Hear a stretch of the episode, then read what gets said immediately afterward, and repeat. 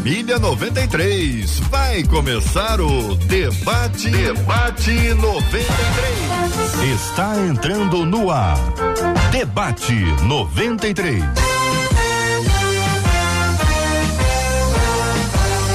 Realização 93 FM. Um oferecimento Pleno News. Notícias de verdade.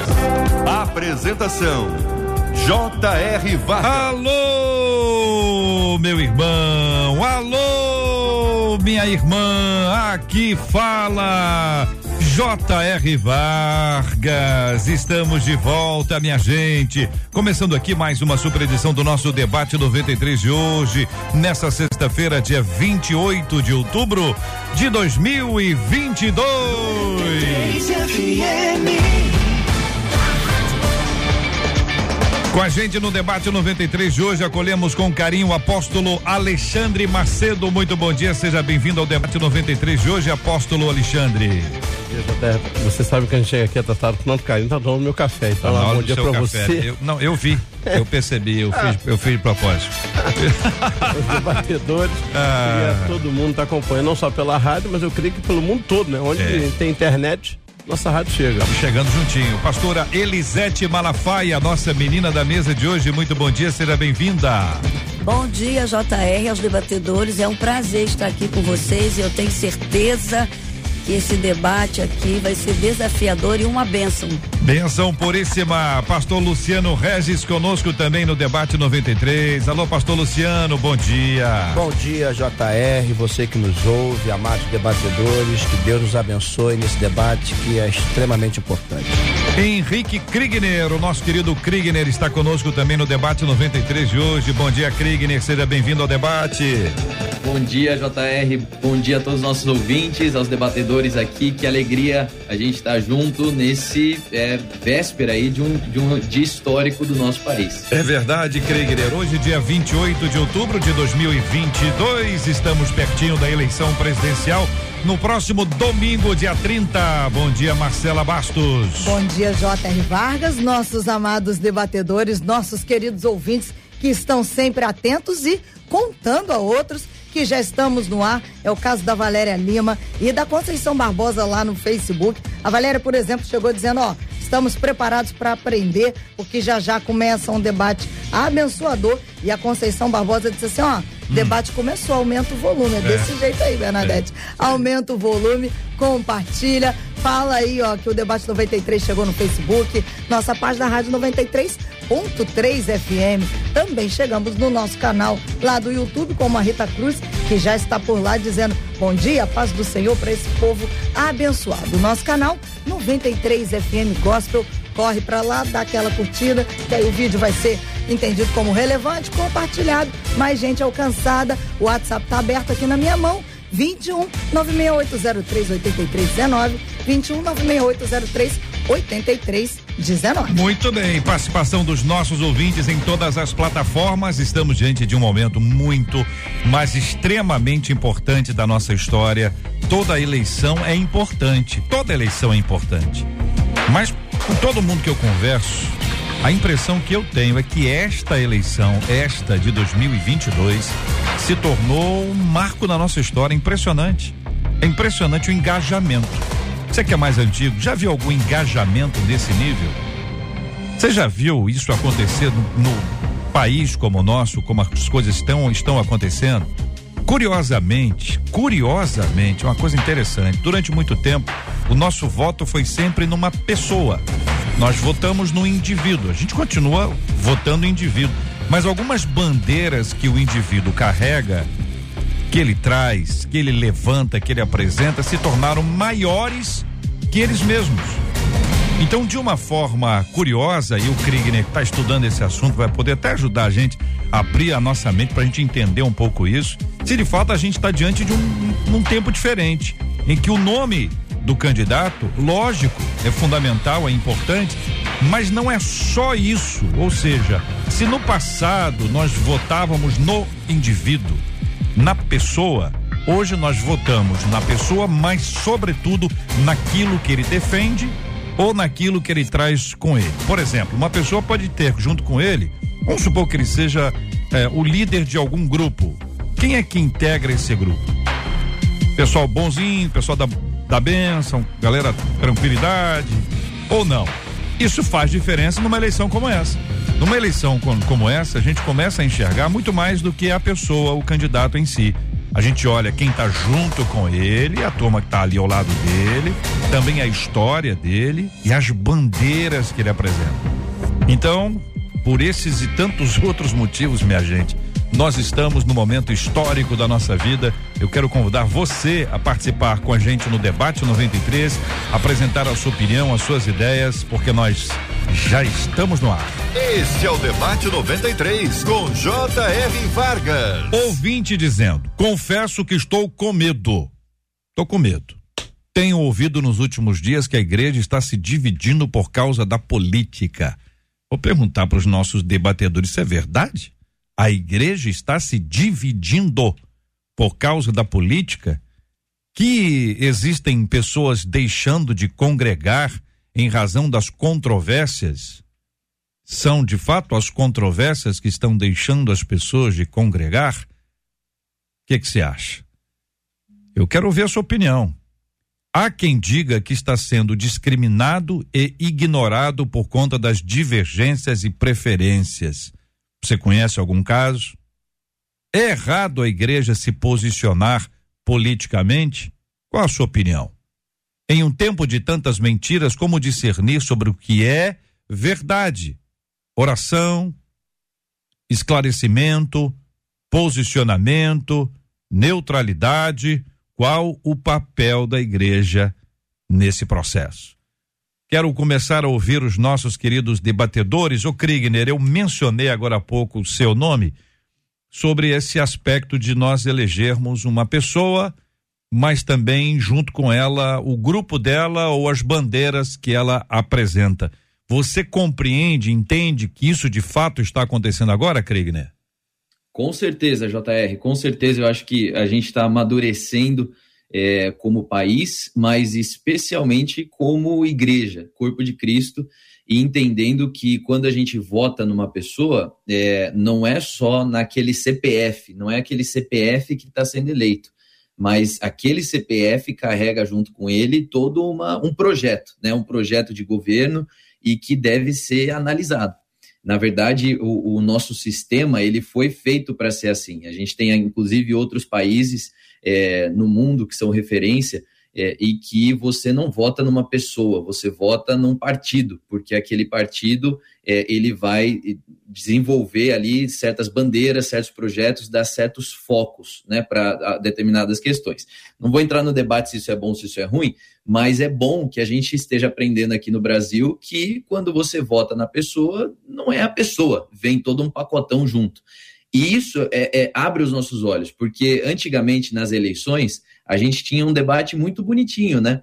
É, gente, era tudo, todo mundo pintava um, um Brasil que o brasileiro não reconhecia. Então, o que estava no poder falava que tinha feito tanta coisa e que estava tentando reeleição, talvez, e o outro só destruía, mas era aquela coisa do eu vou fazer, eu vou conseguir. E eu acho que depois de tantas eleições, o povo se cansando, tantas promessas, tanta gente usando o nome de Deus em vão, é, tentando seduzir a igreja de determinada maneira, fazendo promessas, ah, eu vou fazer isso, fazer aquilo. E na hora do vamos ver, a igreja não tinha esse respaldo, né? Graças a Deus isso tem mudado nos últimos anos, porque a gente realmente tem visto um levantar é, diferente. Mas quantas vezes nós não fomos procurados por políticos que prometeram defender os valores cristãos e se intitulavam cristãos, e quando chegou na hora do vamos ver, cederam às pressões da, das agendas anticristãs, né? Uhum. Então acho que agora nós estamos aprendendo a lidar com isso e entender que vai vir junto com esse presidente ou com o governador, vai vir, eh, vão vir pautas, vão vir projetos, vão vir eh, eh, deputados, vão vir, vai vir um time de ministros, vai vir assessores e quem são essas pessoas que a gente quer que andem junto ao líder que nós vamos escolher domingo, né? Apóstolo Alexandre. Na verdade, eu penso que a igreja está dividida em dois grupos. Né? O grupo que decidiu votar. Nós votamos por ideologia, verdade? Nós começamos aí. E eu vejo dentro da igreja, dentro do evangélico, nós temos a primeira grandeza e a segunda grandeza. A primeira grandeza são as questões ideológicas que nós tratamos. A questão do aborto, a questão da discriminação das drogas, tal, tal. E nós não discutimos, por exemplo, pautas financeiras, pautas econômicas. Isso não é um debate que o evangélico discute. Nós não discutimos. E por outro lado, nós temos um país que a regência é emocional pura. Então você tem um outro lado que diz que vai te dar comida, vai te dar picanha. Aliás, até vinha pensando no carro. Será que tem uma lista de palavras que eu posso falar e não posso? Né? Porque o TSE fiscaliza hum, as rádios, né? Mas aí eu fico até preocupado. Mas vamos lá. Por enquanto não. Pode Por seguir. enquanto, não, então tudo bem. Então nós temos um país emocional. E você vê que o discurso está sendo sempre o mesmo. Vai faltar comida, vai faltar comida. Você começa a entender isso. Então, hoje na igreja, eu só vejo dois grupos. O grupo que quer votar pela ideologia é, nossa ideologia, né? Ideologia cristã, que nós queremos família, tal, tal. E o outro grupo que me assusta, que é pior do que votar no adversário, é o isentão. É aquela turma que diz que igreja não pode discutir, que a gente não pode falar. Esse grupo me apavora. Uhum. Porque, de alguma maneira, eles se tornam irresponsáveis, piores do que escolher mal. É, existe, pastor Luciano Regis, um problema que a gente pode observar é que alguém pode, até aqui mesmo, eu entrevistei aqui os candidatos ao governo do estado, os principais candidatos, e nenhum deles é favorável ao aborto. Pelo menos na, na época, na campanha, né? durante a campanha.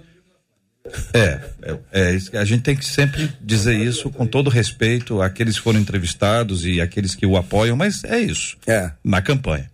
Segundo, é, é, nenhum deles foi simpático, ou pelo menos manifestou simpático à questão da ideologia de, de gênero. Então, supondo que você tenha dois candidatos e você pergunte aos dois: vocês são favoráveis ao aborto? Os dois vão dizer não, os dois candidatos a presidente. Vocês dois são candidatos, é, são apoiam a ideologia de gênero? Os dois vão dizer não. A pergunta não é se concorda ou não concorda. A pergunta é: você é simpático ou você é antipático? você seguir. Não, eu não sou contra, mas também não sou a favor. Eu, eu, eu, eu acho que cada um tem que resolver a sua vida. Isso é um posicionamento. O outro é assim, eu sou contra. Não admito hipótese alguma. Então a pergunta, às vezes, precisa ser refeita. Não é se você é contra ou a favor. É se você é simpático ou antipático. Porque se você for antipático, você vai ser contra veementemente. Não tem conversa com você sobre isso, porque você é antipático a essa ideia. Ou você diz, não, cada um, cada cabeça uma sentença. É. Essa história. Pastor Luciano. Então, Jota, é, vamos começar pelo começo, né? A pergunta que você fez. Se a igreja está dividida. Eu acho que não. Sem discordar do, do, do, meu querido amigo apóstolo Alexandre. É, eu acho que a igreja não está dividida, eu acho que a igreja está despertando. A gente precisa fazer uma linha do tempo é, é, rápida aqui, que o nosso tempo é muito curto para debater algo tão sério, tão importante para a nação, que é, é, a gente, por exemplo, nós somos pastores de igreja. Então nós lidamos o tempo todo, Jota, com jovens que comumente passam para universidades e, com a graça de Deus, vão para universidades federais. E, e, e, na Universidade Federal, eles são militizados ali. Eu não sei se essa palavra existe, mas isso se transforma em militantes, porque a gente já entende que na década passada é, foi tudo transformado para preparar eleitores, militantes de esquerda. Enfim, então nós tivemos muito problemas e ainda temos nas nossas igrejas com jovens que amam a Deus, porque eles amam a Deus, com jovens que são atuantes na igreja, porque eles são atuantes na igreja, mas que eles são, sem que se perceba, é, é, militantes de uma esquerda que não existe que na cabeça deles existe, mas que na verdade não existe. É, é, a gente teve um tempo, há pouco tempo atrás, uma menina é, advogada na igreja que se formou, tirou a B no milagre de Deus, Deus fez algo extraordinário na vida dela, e ela disse pra gente o seguinte, fala, eu não posso mais votar na esquerda, eu votaria, mas agora eu tenho o Espírito Santo, meus olhos abriram. Mas quantos conseguem entender isso? Então, nesse sentido, a igreja sim se divide, nesse sentido corporal, nesse sentido dessas pessoas que estão vindo e trazendo também o que, o que o apóstolo trouxe, dessas pessoas mais antigas, e por culpa nossa da igreja, é, é, eu quero me incluir nisso, embora eu seja novo nesse contexto, mas é, a gente antigamente não se movia mesmo, não se envolvia. E o resultado disso é que a gente entregou tudo isso na mão daqueles que manietavam, que manipulavam o povo. Porque essa é a verdade. A grande maioria do povo é manietada. Então o que, que a gente precisa fazer? E eu chego agora na questão final que você colocou aí, sobre simpatizante a uma ideia. A gente não pode simplesmente ouvir o relato de um candidato e acreditar no que ele diz. A gente precisa ver o histórico dele. E não dá para ver o histórico de um mês para cá, de dois meses para cá, de um ano para cá. A gente precisa ver o histórico de toda a carreira que ele construiu. Em base de que foi construída? Qual a ideologia? O que, que foi construído com esse histórico? A gente vê, a gente começou a conversar antes da, do debate aqui, que a miséria é fonte de riqueza. Mas são pensamentos esquerdistas que já vinha lá com Darcy Ribeiro lá atrás. Então, muitas das vezes, a gente não para para imaginar que existe uma mentalidade sendo mudada. E se a gente der continuidade ao que está acontecendo hoje com o governo Bolsonaro, essa mentalidade vai ser transformada. Porque a gente precisa pelo menos de uma década para formar uma nova mentalidade. Antigamente se pensava numa, é, é, em 100 anos. Mas hoje, com o advento da internet, uma década a gente consegue iniciar uma mudança de mentalidade. Então a gente precisa parar para pensar e focar. Então, eu acho que olhe para a história do candidato e a igreja, no meu ver, começa a se levantar. Perfeito. Pastora Elisete, eu per pergunto à senhora, dentro daquilo que nós conversamos anteriormente aqui, nessa no período anterior aqui, assim que nós entramos no ar, eu comecei a falar sobre as equipes, né? Quem, quem vai junto, a importância de quem caminha junto com o candidato àquela vaga.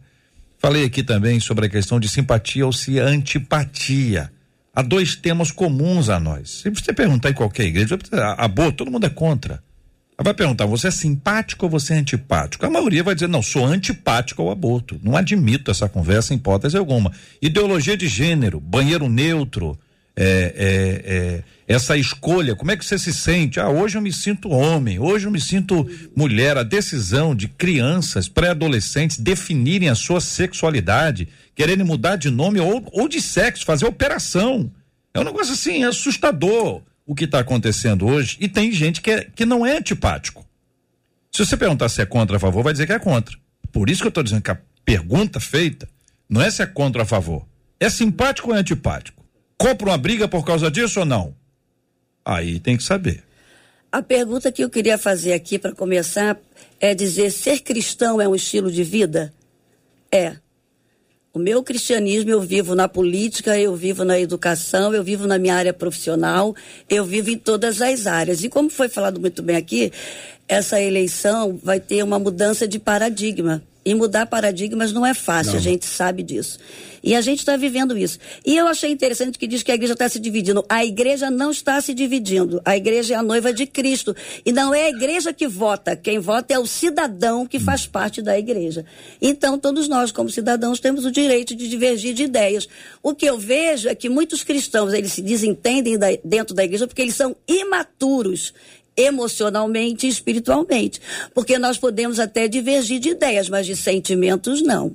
Então é muito importante a gente entender, primeiro, nós não estamos votando numa pessoa que é candidato a Deus. É. O marido fala muito bem sobre isso. Nós estamos votando num homem, né? Que tem suas limitações, mas que, como muito bem aqui o Henrique Grieger falou, nós temos que ver a pauta que esse homem defende, as ideologias que ele defende. E se eu sou cristã e cristianismo é um estilo de vida que eu tenho que viver no meu dia a dia, até como cidadã na minha nação, eu quero ver o bem da nação, que como cidadã eu não posso ver só o meu bem. Eu, por exemplo, hoje eu sou mãe, eu sou avó, né? E eu já estou votando não só para mim, não, porque eu já sou aposentada hoje. Então eu estou votando pensando nos meus netos, na minha geração e na igreja daqui para frente. Então a gente tem que ter essa visão. E eu quero dar uma dica aqui: a gente não tem que votar com emoção. O brasileiro é muito emocional. Uhum.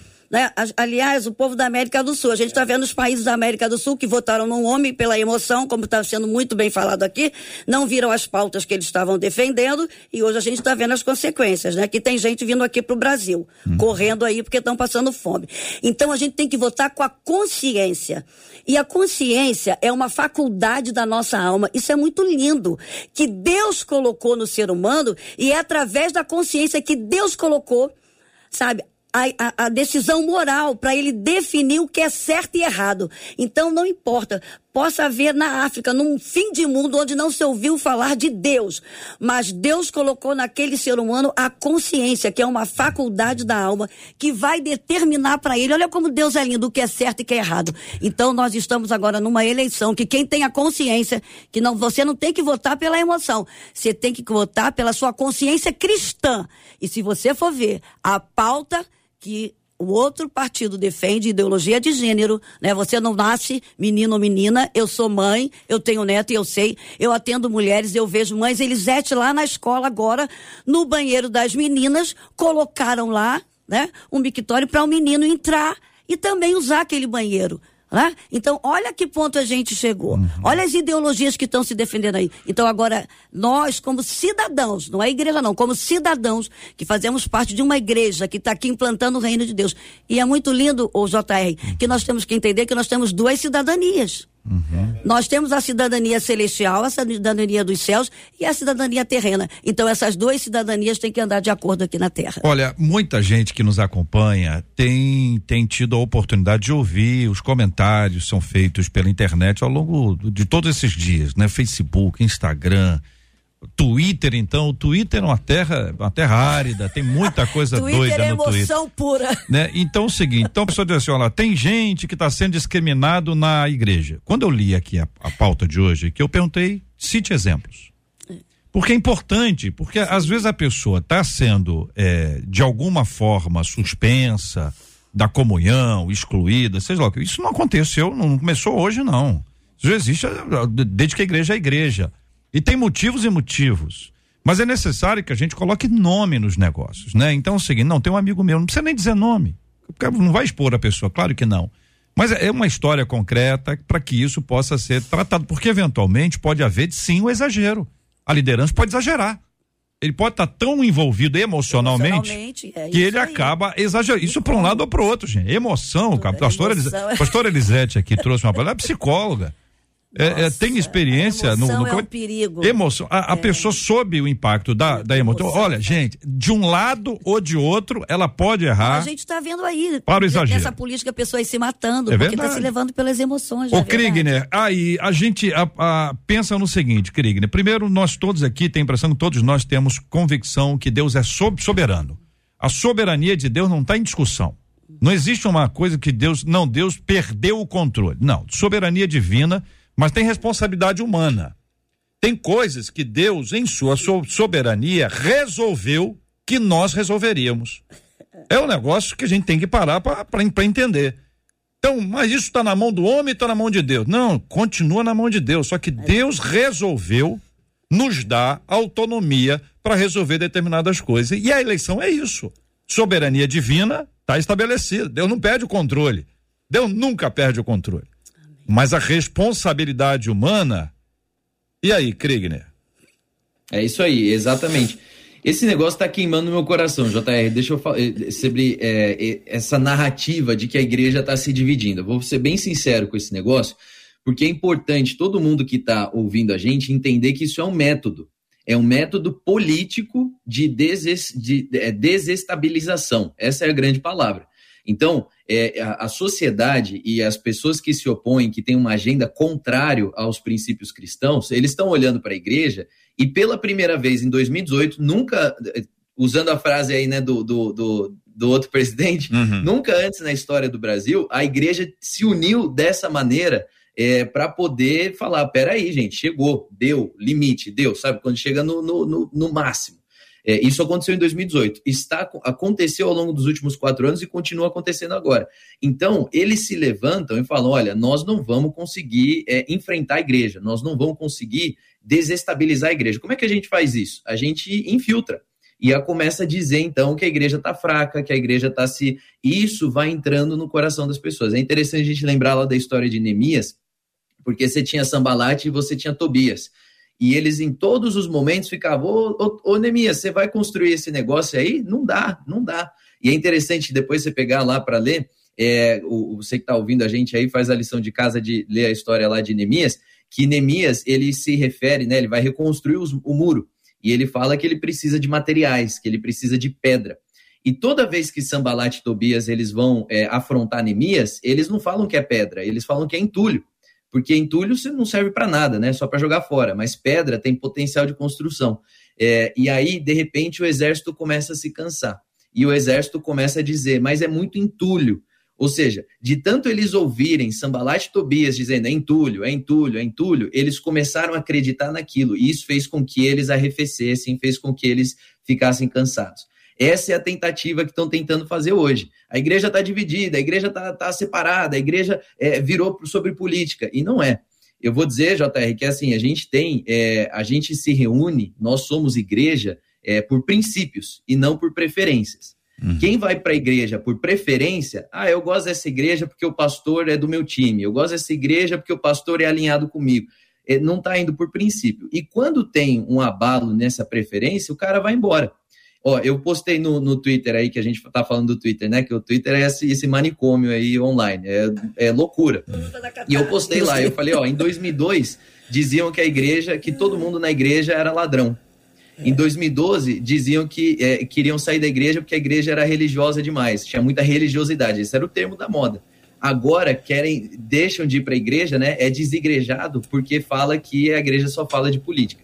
Então, a desculpa, daqui 10 anos, a gente vai saber qual que vai ser a nova desculpa. Mas a grande realidade é que não querem se comprometer com princípios. E não é perseguição política. Por exemplo, dá para a gente ter um pastor de, de, de, crianças ou de jovens, ou uma pessoa no ministério de crianças da nossa igreja que defende ideologia de gênero, por exemplo?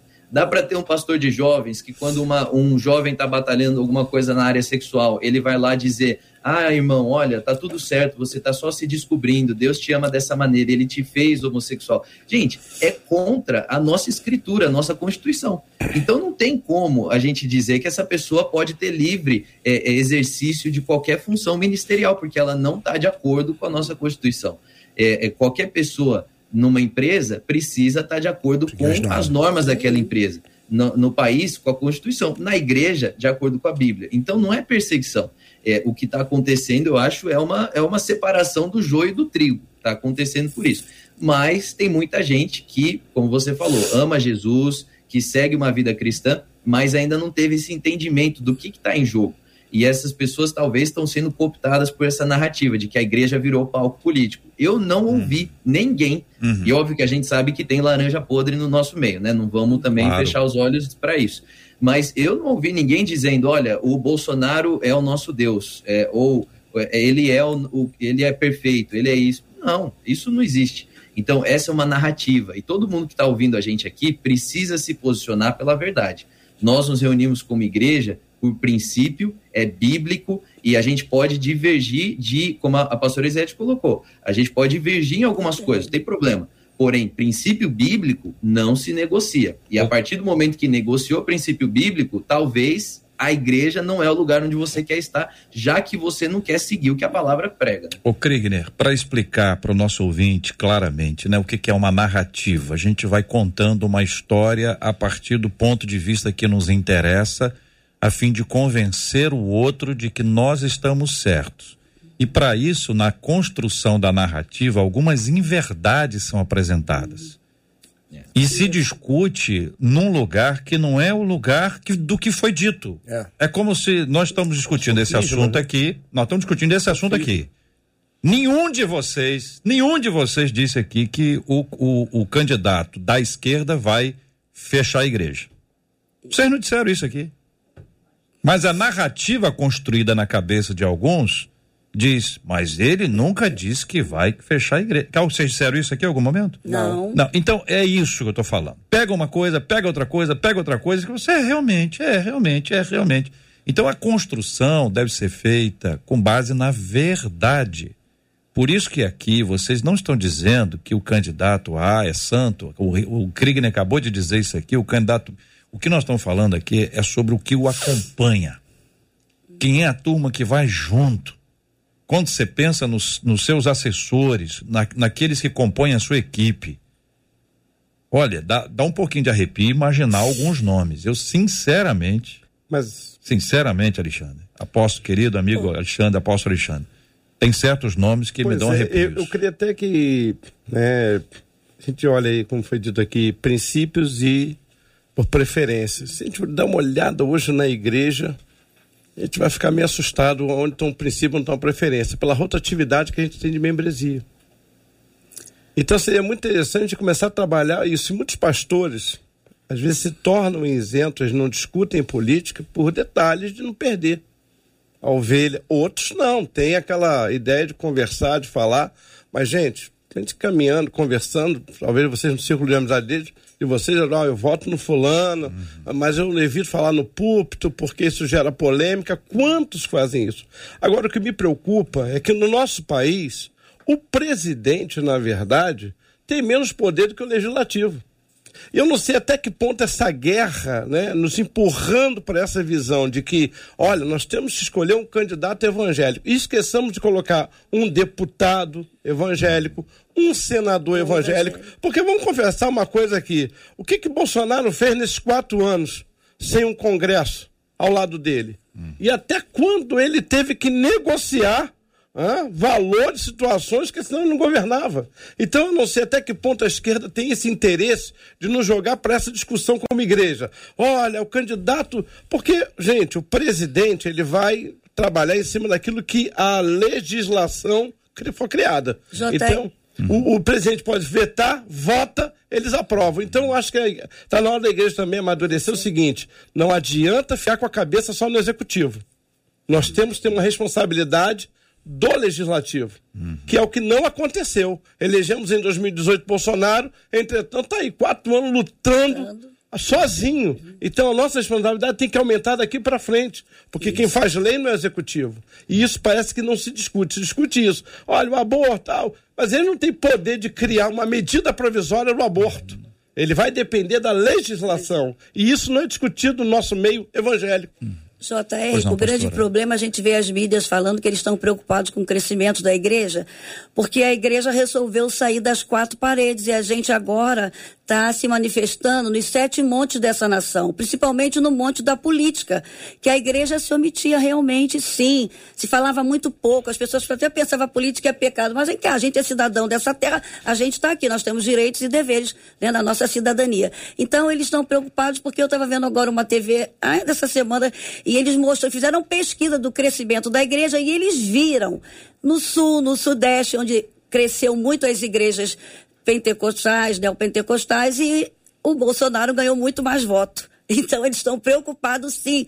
E graças a Deus, porque a igreja, né, o povo resolveu sair das quatro paredes e está exercitando a sua cidadania nos sete montes. E tem que exercitar sim na política, na economia, na saúde, na educação, na ciência, nas artes, no entretenimento, que a gente não tinha tanta essa autonomia. E eu achei interessante que ele falou de Neemias e eu lembrei aqui de Esther e Mardoqueu, que interferiram sim no reinado da Exatamente. Pérsia. Porque quando eles viram que os judeus estavam crescendo, né? E quando Amã viu que Mardoqueu não se dobrava aos desejos dele, né? Ele quis destruir o povo de Deus. Então a gente sabe que isso já é histórico. Hoje nós somos o bíblica Israel tá de. Deus aqui nessa terra, né? Nós somos a igreja de Cristo e eles querem destruir. E eles estão vendo que agora a igreja se levantou para tomar posse nessa nação. Sim, nós estamos implantando o reino de Deus aqui na terra. Então a gente, a igreja se despertou para isso. Glória a Deus. Eu quero dizer a vocês, se discordarem, fiquem à vontade. Por, fa- por favor, fiquem sempre, como vocês sempre ficam. Mas dizer para vocês o seguinte, que existe uma, uma, uma ideia de pautar as nossas ações.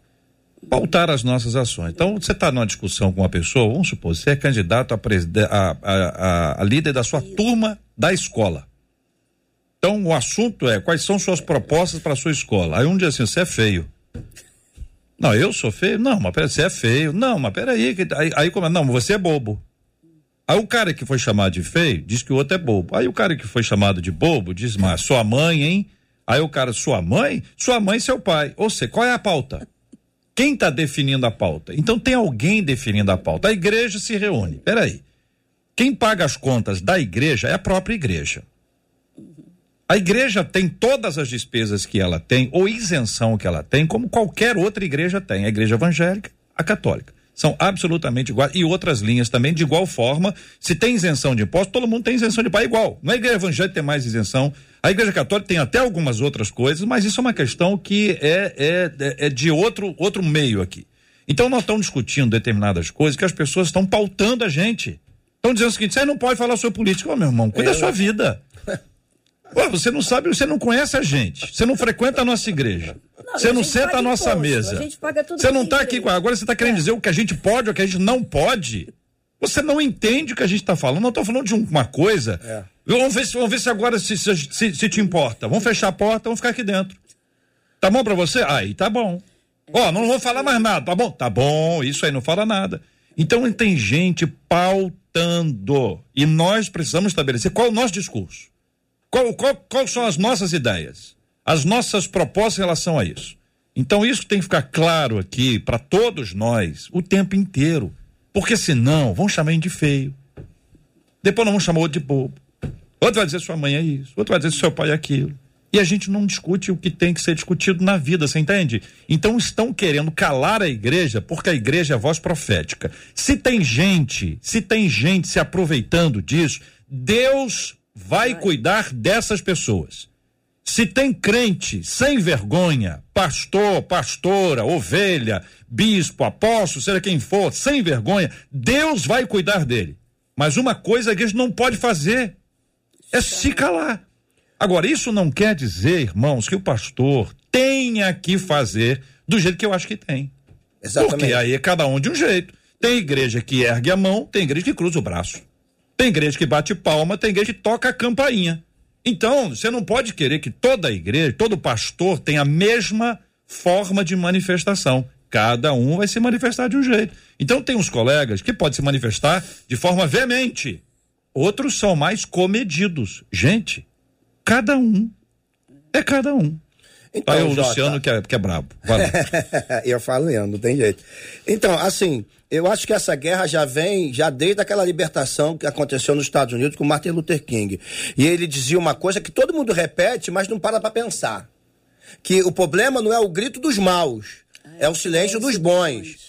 Então, nessa linha que você está falando, eu acho que essa é a grande questão.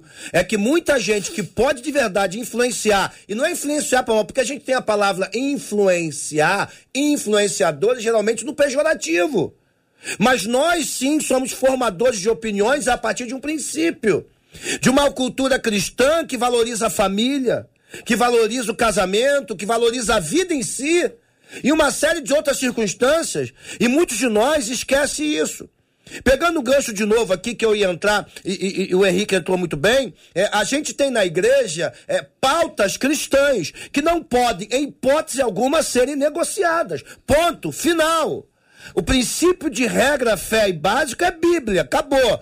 Então, se um líder, se gente candidato a líder, se gente que está dependendo da estrutura da igreja, está trabalhando e começa a destoar do que é bíblico, do que é cristão, do que é centro, do que é base, não pode fazer nada. Nesse sentido, algumas pessoas podem sim encontrar dificuldade, mas, por exemplo, você estava trazendo algo aí quem vão ser os ministros do Lula? Eu posso dizer, do Ed, do ladrão lá.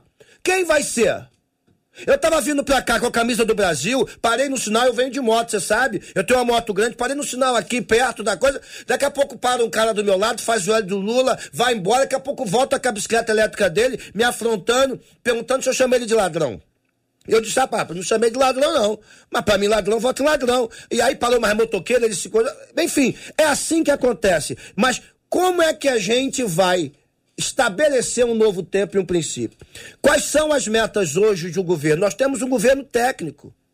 O Brasil hoje é o segundo país que mais cresce, que mais produz emprego. Eu, eu, não sou eu que estou dizendo, não. Dá um Google aí. Deixa eu parafrasear meu presidente. Dá um Google aí. De Fernando Henrique Cardoso até Dilma, foi o maior desmatamento de todos os tempos. Apropriação indébita de terra. Dá um Google aí, esquece o que a gente está falando e olha isso aí. Destruição de um monte de situações, dá um Google aí e vê o que aconteceu no governo. Então, as mentiras, elas são pregadas como verdades e não é. Por que, que a classe artística é contra o Bolsonaro? Porque em 10 anos o governo de, liberou para eles, no governo de esquerda, 3,8 bilhões de reais. Como é que eles vão lutar a favor do Bolsonaro que fechou a fonte? Não tem como, mas alguns que não dependem disso estão se levantando. Eu acho que a gente precisa ver as pautas, como a gente está batendo na tecla aqui, volte e meia, JR é enfático nisso e tem que ser mesmo. Para onde nós estamos indo? Esquece as mentiras que estão sendo pregadas agora. Para onde a gente está indo? Quais são as pautas? Qual é a base de governo? Você vê a base do governo que está acompanhando o presidente Lula. Meu irmão, todo mundo que meteu o pau nele. E por que está junto agora? Ninguém é idiota. Ninguém. É, é, dinheiro, é grana. E qual é a base do governo Bolsonaro? Todo mundo técnico. Então, assim, a gente precisa entender. É, é, nós somos servos de Deus, nós temos princípios e somos obrigados a obedecer princípios. Eu quero ouvir a pastora Elisete. É. Antes, deixa eu só dizer o seguinte: que todo posicionamento contrário é respeitado é respeitado. Deve ser. Neste programa, vem sendo ao longo desses últimos anos todos respeitado. Concorda, concorda. Discorda, discorda. E discorde com respeito. A divergência faz parte de uma, de uma reflexão democrática. Nós somos pensadores, nós somos é, fruto da, da reforma protestante que gerou, gerou pensadores. Nós temos reflexão, a faculdade de pensar. Então, escuta você pensa diferente? Ok, escuta o posicionamento do, do, do outro. É, é, é, simples assim. Nós precisamos respeitar, cuidar bonitinho de todo esse processo que está aí, porque nós precisamos interagir, é conversa. Então, calma, você que às vezes está no chat, está intenso, e, e, e, calma, vamos conversar. Pastor Elisete. E eu quero lembrar, é dia 31 de outubro que se comemora a reforma protestante. Né? É, Muito interessante. Verdade. Eu quero apelar à consciência aí de todos vocês que estão nos ouvindo, nos assistindo, porque isso é muito importante. Porque, como eu disse, o brasileiro é muita emoção. E agora eu quero puxar uma pauta aqui muito interessante, porque fala assim: ah, porque o Bolsonaro é machista, é ogro, ele não gosta das mulheres, ele é ignorante mas nunca se viu uma mulher tanto em evidência nessa nação, a primeira-dama Michele Bolsonaro. Olha que coisa linda, né? E quando ele foi lá ser empossado para presidente, ela falou antes dele: será que um homem machista deixaria isso? É. Então eu quero dizer para você que a mulher, pense aí na sua geração né? Nós temos aí a primeira-dama Michele Bolsonaro desempenhando um papel lindo como mulher, como esposa, como cidadã e mostrando aí a importância das mulheres votarem, influenciarem outras mulheres. E a gente está vendo aí o que, que o, fe, o, fem, o estrago que o feminismo fez na cabeça de muitas meninas e, infelizmente, até de muitas meninas dentro da igreja. Nós não somos feministas, nós somos femininas. Isso. Nós temos prazer de ser mulher, de ser esposa esposa, de ser mãe, de ser profissional. Então, uma das pautas que nós temos visto aí né? a favor do aborto. Nós temos o dom da maternidade. Deus colocou esse dom na mulher. Então querem tirar esse privilégio. Hoje querem tirar o privilégio até de casar. Casar para quê? Porque todas essas feministas são mulheres frustradas, são mulheres que não construíram famílias. Então ela não quer que você construa. Então a gente tem que ter muito cuidado. A gente está vendo aí, meu Deus, uma mulher amada, ela é bonita, sabe? Ela é bem humorada e a gente está vendo isso aí nesse casal. Então a gente tem que olhar para isso. E eu quero sim falar a tua consciência. Se você é um cristão, você vive o seu cristianismo até na sua hora de votar. Então você vai ver as pautas e você vai ver o que que esse partido está defendendo. O aborto né? A ideologia de gênero, seu filho não nasce nem menino nem menina, né? Você vai ver aí muitas coisas erradas. E é só ver quem está apoiando. Então eu quero apelar à sua consciência. Você, como cristão, lá na hora do seu voto, que o Espírito Santo possa se, te direcionar. E eu tenho certeza que você vai votar no lado certo. Marcela Bastos, daqui a pouquinho nós vamos apresentar um, um clipe que vai para quem está acompanhando a gente pela internet. Os nossos ouvintes do rádio vão ouvir uma música nós vamos apresentá-la aqui 11:50 é isso? Isso, às 11 é, O que, que é isso, hein? É um clipe com alguns dos nossos cantores Olha cantando aí. Deus Sara essa nação, Que que é a oração de todos nós a respeito do Brasil. 11:50 então nós vamos 11h50. estar. E aí, a participação dos nossos ouvintes. Tá animado, viu? É, eu gosto de- eu gosto de Ah, programa animado. É. Aí eu vira disse assim, e eu não vou conseguir falar de todo mundo, mas aí eu vira disse assim, problema, gente, é que tem muito pastor obrigando as pessoas a votar em X e X, e eu acho isso um absurdo. Uhum. Penso eu que cada um tem sua opinião. É. O João já disse assim, eu entendo que isso não é uma guerra política, Uhum. é uma guerra espiritual. A Conceição diz, eu acho que a igreja é para falar de pecado e salvação, e não para falar de política. Um outro ouvinte disse: a gente tem que lembrar, a gente está em uma nação terrena. A gente precisa lutar por esta nação. A Fátima disse: precisamos de mudança de mentalidade no nosso país. O Emanuel, o Emanuel disse assim: o grande problema é que os cristãos esqueceram da mansidão, do amor, da maneira suave de tentar persuadir o outro irmão. Se você for A, você é isso. Se você for B, você é aquilo. Acho que a igreja esqueceu o propósito do ID. Aí o Luiz disse assim: esferas. Temos que ocupar as esferas. A igreja ainda está na terra. Precisamos nos posicionar.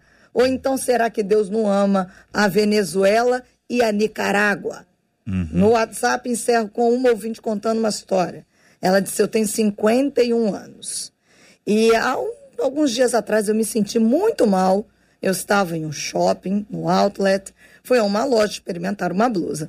Como o espelho fica mais próximo da gente, eu sempre tive o costume de sair vestida da cabine para ver a roupa no espelho geral. Quando eu saí, eu dei de cara com um homem, usando o mesmo local que as mulheres.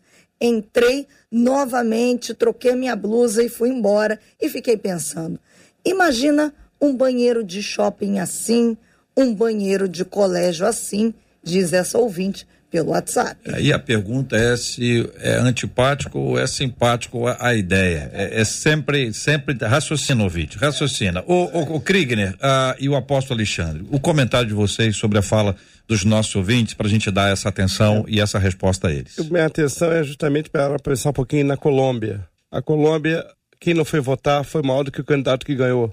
O Chile, quem não foi votar foi maior do que o candidato que ganhou. Nós tivemos uma abstenção de 20 milhões. 20 milhões. A diferença de Bolsonaro para Lula foi de 6. Então, volta à minha tecla inicial. A igreja está dividida hoje entre a turma que quer realmente abraçar a visão de mudança e a turma que diz que não política não se discute. Eu acho que o nosso papel, e eu até falo isso por quê? Qual foi a última vez que nós fizemos um congresso falando sobre Deus e política e nação? Nossas igrejas deixam falar de política quando o caldeirão está esquentando. Leva de quatro em quatro anos. Então, eu acho que está na hora de despertar o seguinte, gente, está na hora de também começar a pensar que política tem que ser um congresso valioso, tanto quanto batismo com o Espírito Santo, cura. Isso não se discute. Nós esperamos quatro anos, e o que gera é isso aí que nós estamos ouvindo aqui. Quer queira ou não, pelo que eu pude entender dos ouvintes, a coisa está dividida. Está dividida. Eu falei isso no início da minha fala. Por quê? Porque a gente não leva a coisa para consciência. Leva para imposição. Não, você tem que votar. Você... E di- diga de passagem, eu já tenho minha escolha, falo de púlpito né, sobre por que a minha escolha, então fico muito tranquilo em falar isso. Agora, o que, que eu fiz em setembro? Trouxe um pastor, doutor Mark Bilares, que ele é, ele estuda sobre Deus, nação e política, e fiz um congresso para a igreja, para a igreja entender a influência da igreja no mundo político. O problema é que a gente deixa para discutir política só nos 45 do segundo tempo. E aí não tem jeito. Foi como o pastor falou, colocou muito bem. A turma vem já trabalhando nas faculdades, ó. Hã? Quando chega agora, a turma está com a mente né, totalmente já politizada negativamente. A igreja vai tomar aquele impacto dos Bom, 45. Vamos ouvir quem está mais perto da universidade aí, o, o Kriegner. Fala aí, querido. Exato. A, uni- a- a universidade, JR, o apóstolo falou muito claro aí, muito, muito correto nisso. A universidade é esse berço. Eu diria até que é, há um tempo atrás era universidade, hoje já é o ensino médio e ensino fundamental, né? Porque os problemas que a gente tinha na universidade alguns anos atrás, hoje já é a criança, o adolescente, até criança já está enfrentando esse tipo de coisa, né? É uma coisa assim que precisa. Por isso a gente precisa de educadores cristãos. É, mas para ter educadores cristãos, a gente precisa ter também é, cristãos estudando como educar, se preparando. E é um ponto que o apóstolo trouxe aí, muito correto, que é assim, a gente só fala quando a, a coisa aperta, quando já está assim, na, na, véspera de dar ruim, aí a gente começa a falar, e aí às vezes é tarde demais para transformar a mentalidade. O meu apelo aqui é para todos os pastores e líderes que estão é, ouvindo a gente. Discipulem futuros é, é, políticos, futuros influenciadores na área governamental. Discipulem, não doutrinem, discipulem. Abre a Bíblia junto é, sabe, eu, eu tenho a sorte de ter um pastor, é, é, um pai espiritual na minha igreja que me preparou. É, o Theo Hayashi, muitos conhecem. E que me, me preparou e tem me preparado e me investiu, mas não somente em dizer, olha, Krigner, aprenda sobre política. Não, o que, que a Bíblia diz sobre? É, o que, que deve ser a moral cristã? O que, que deve ser o caminhar cristão? Isso aqui está certo, isso aqui está errado. E o porquê? É, é, tem pecado, então vai ter, vai ter redenção, vai ter restauração, vamos lavar com o sangue de Jesus. Por quê? esse discipulado hum. faz com que, é, é, olha, eu vou até hoje, a gente está em mais de 400 universidades no Dunamis. Até hoje, eu nunca vi, pode ser que exista, mas eu nunca vi uma pessoa que tinha um relacionamento assim de discipulado genuíno é, e que trocou isso, esse acesso, é, esse amor por parte de uma liderança, seja um pastor, etc., por uma ideologia. O que eu vi são ovelhas desgarradas que nunca se comprometeram e que acabaram comprando as coisas e aí de repente foi lá para fora porque se sentiu mais aceito. Mas aquela pessoa que Perfeito. tem esse vínculo, uhum. eu achei eu, é difícil de você ver. E é o que a gente está vendo hoje. É. Se a gente não se posicionar e ocupar esses lugares, a gente vai ter essas mentalidades. Só para concluir, que eu sei que a gente já está com o tempo estourado, mas. Querido, vou pedir para você segurar a sua conclusão, que eu tenho que soltar o, esse, esse clipe, clipe agora em parceria aqui com a, o Grupo MK. Então aí, vamos embora. Queremos os valores, queremos as famílias, queremos a educação, queremos os nossos princípios, ou seja, queremos um Brasil onde Deus continue governando. Deus,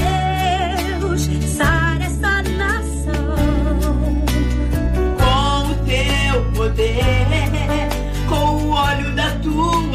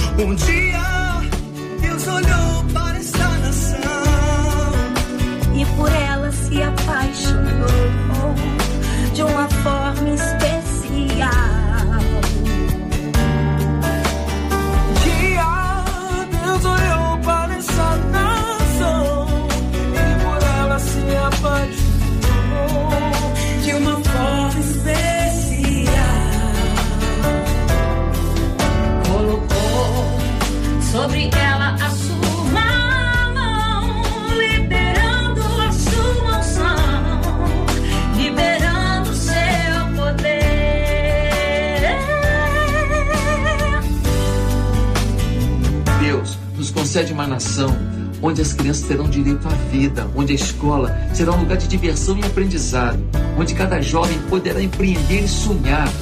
Deus, sara a nossa nação.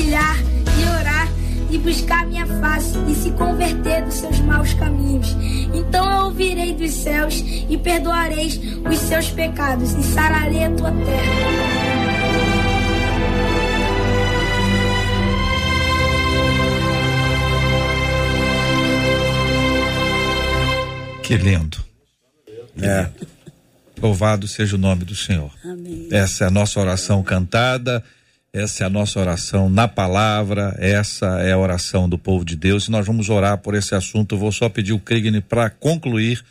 E assim, na sequência, nós vamos agradecer aos nossos queridos debatedores e vamos orar. Obrigado, JR. Bom, a conclusão que eu queria colocar é justamente essa da gente entender eh, de onde a gente está vindo também. Né? Esses comentários que a gente viu aqui, que foram mencionados, que a Marcela trouxe, eles mostram ainda essa mentalidade eh, muito antiga que e reinou por bom tempo na igreja de separação entre o, o secular e o sagrado. Então, o ofício do pastor é mais sagrado, mais espiritual do que o ofício do empresário, né? Assim, e, e a gente vê que não é bem assim. É, nós todos carregamos o Espírito Santo. Você pode ser chamado para atuar em um lugar que não é de trás do púlpito. E isso é santo também, isso é sagrado também. E ali o Senhor vai derramar unção. Da mesma maneira, o Senhor tem derramado unção para que nós possamos ocupar com excelência. E esse é um grande problema, é, é uma grande questão. Romanos 13, versículo 6, vai falar que os, as autoridades né, são servos de Deus quando cumprem pontualmente o seu ofício.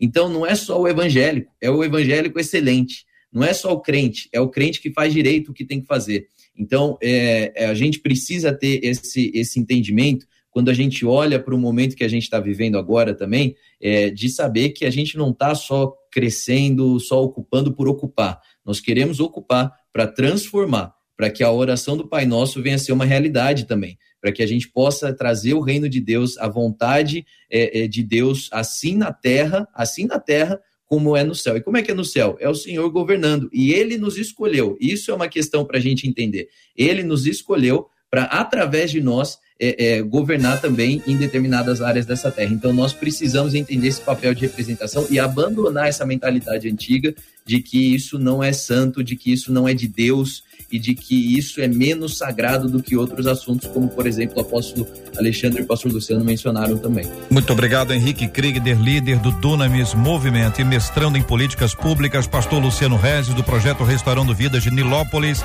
pastora Elisete Malafaia, da Assembleia de Deus Vitória em Cristo, apóstolo Alexandre Macedo, da Primeira Igreja Batista de Inhaúma, todos os companheiros aqui no nosso estúdio da 93, o Kriegner. Ô, Krieg, você tá na Inglaterra, né, Krieg? É isso? Eu tô aqui nos Estados Unidos Ah, agora. tá nos Estados Unidos agora. Muito bem. Continue aí firme e forte. A gente se encontra em breve com a graça do nosso Deus e Pai. Muito bem, minha gente, nós vamos orar juntos. Quem vai orar? Pastora Elisete? Pastora Elisete vai orar conosco. Nós vamos colocar esses temas diante de Deus em oração. Cura dos enfermos, consola os corações enlutados e, naturalmente, a nossa eleição para presidente da República. Pai, te agradecemos por esse momento especial que passamos aqui. Eu tenho certeza que fomos esclarecidos nesse momento que nós estamos vivendo. Queremos pedir pela saúde dos teus filhos que estão enfermos, que nós cremos que o Senhor Jeová Rafa, o Senhor que cura, que o Senhor possa abençoar cada pessoa que está ouvindo em cada área que eles necessitam. E pedimos agora também pelo nosso Brasil, porque nós cremos que o Senhor é um Deus soberano, está no controle de tudo. E tudo que for feito vai ser para que o seu nome seja glorificado nessa terra. E nós já te agradecemos pelas bênçãos e vitórias, não só hoje, mas sempre, em nome de Jesus. Amém.